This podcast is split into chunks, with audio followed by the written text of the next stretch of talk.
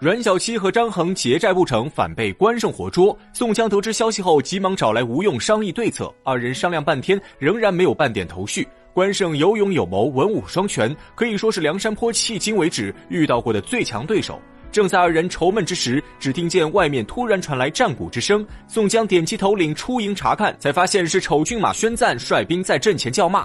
宋江这边小李广花荣按捺不住，一拍坐下宝马，手持一杆银枪直奔宣赞。眨眼间，二人在阵前斗了数个回合，不分胜负。花荣有心施展剑术，斗到第十回合时，花荣假装不敌，故意卖个破绽，拔马回逃。宣赞不知是计，跟在后面紧追不舍。花荣看宣赞已经上钩，立刻银枪换宝弓。只见花荣侧坐雕弯，轻舒猿臂，屏气凝神，回头就是一箭射出，箭若流星，直奔宣赞面门。要说这宣赞果然本领非凡，他听到花荣弓弦响时，已经提起十分小心。眼看一支暗箭射到跟前，说时迟，那时快，宣赞下意识抬手一挡，花荣弓箭正射在宣赞的钢刀之上。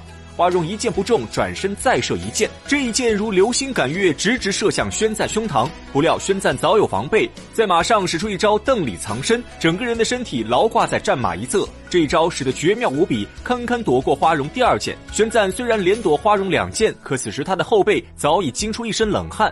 从这两剑中，宣赞已经看出花荣是一个剑术高手，如果再追下去，恐怕性命不保。于是宣赞急忙调转马头，跑回阵中。花荣一看宣赞不追了，立刻勒马回身反追宣赞，场上形势瞬间逆转。花荣一边追一边在马上弯弓搭箭，看着离宣赞越来越近，花荣一箭射出，正中宣赞甲胄的护心镜上。宣赞吓得不敢回头，策马狂奔，加速逃回阵中。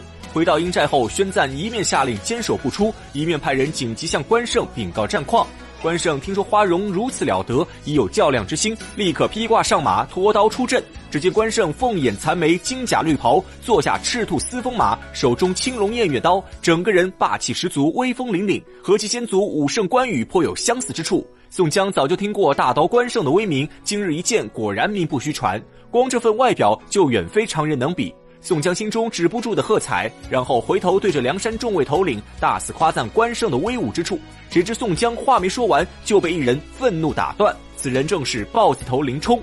原来林冲自反上梁山后，参加过大大小小许多战役，每次出场从未有过败绩，但他却一直没得到过宋江的夸奖。今天眼看宋江如此重视关胜，林冲心中不服，出言反驳宋江，指责他长别人志气，灭自己威风。说完便挺枪出马，直取关胜。可有一人却比林冲更快，此人就是霹雳火秦明。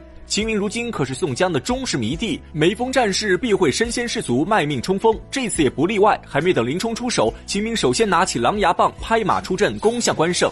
林冲看见秦明出手，担心秦明抢了自己头功。此时的林冲也顾不上以多欺少，急忙一拍坐下马匹，挺枪跟在秦明身后出阵。关胜面对林冲、秦明的围攻，丝毫不惧，纵马上前，抬刀抵挡。但很快，关胜就发现林冲和秦明并不简单。如果是单打独斗的话，关胜有信心拿下对方。可林冲和秦明两个一起上，关胜瞬间感觉有些吃力。三人斗了数个回合，关胜已经落入下风，险象环生。此时，旁边观战的宋江担心关胜受伤，直接下令鸣金收兵。林冲和秦明虽然正打在兴头上，眼看就要擒杀关胜，但军令如山，林冲、秦明只能无奈撤退。回到营寨后，二人质问宋江为何鸣金收兵。宋江抬出忠义之说，他觉得林冲和秦明以二敌一，就算赢了也是胜之不武。而且像关胜这样的英雄好汉，如果能用忠义感动对方，让关胜为梁山效力。那是再好不过。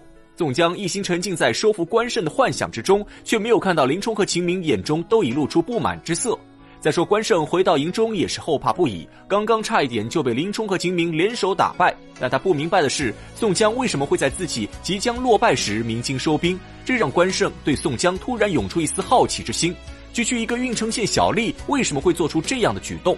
宋江又是凭什么能成为梁山集团的话事人？怀着满心疑问，关胜让手下带出张衡和阮小七，询问阮小七宋江的为人怎么样。阮小七当场夸赞宋江忠义无双，天下闻名，绝非普通的强盗贼匪。关胜听后，坐在营帐中陷入沉思。联想到阮小七的话，关胜终于知道宋江今天为何会放过自己，因为宋江既不想杀他，又不想以多欺少。想通这一点后，关胜对宋江的态度不知不觉间已经发生了变化。他觉得宋江确实是个忠义之士。虽然关胜有心结交宋江，但自古官匪不两立，他们二人如今就是生死仇敌，不可调解。想到此处，关胜心中惆怅不已。正在此时，有小兵来报，门口有个将军求见。关胜请进来人后，才发现此人竟是双边呼延灼。呼延灼见到关胜，立刻表明来意，他表示宋江早有归顺朝廷之心，只因为梁山其他头领不同意招安，宋江才一直无法脱身。今天宋江看到关胜勇武过人，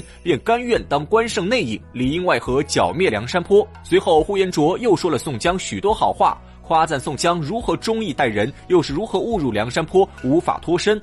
关胜本就感激宋江今日的恩情，又被呼延灼一番忽悠，关胜信以为真，设宴款待呼延灼。二人约定按照宋江计划行事。次日，宋江带人在营外叫阵，呼延灼为表忠心，挺鞭出战。宋江手下镇三山黄信迎战呼延灼，二人交手不到十回合，呼延灼一边将黄信打落马下。关胜正要下令全军乘胜追击，却被呼延灼拦下。呼延灼表示军师无用，诡计多端，贸然追击可能陷入埋伏。关胜听后急忙鸣金收兵。经此一事，关胜对呼延灼更加信任。呼延灼趁机告诉关胜，今天晚上去偷袭梁山泊营寨，有宋江在里面接应，必能大获成功。关胜不疑有他，当场答应。当日晚间，关胜带着五百兵马跟随呼延灼偷偷潜入梁山营寨。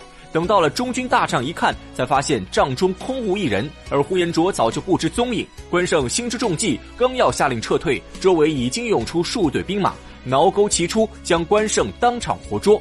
郝思文和宣赞本来兵分两路在后面接应，关胜中计失陷后，郝思文被林冲和花荣挡住，掉头逃跑时被一丈青扈三娘活捉。而宣赞正迎上秦明和孙立，三人交手数个回合，宣赞被秦明一棒打落马下，被当场生擒。宋江抓住关胜后，先是以礼相待，负荆请罪，表示自己是不忍心两军交战生灵涂炭，又爱惜关胜之才，这才设下诈降之计。接着又苦口婆心劝说关胜弃暗投明，加入梁山替天行道。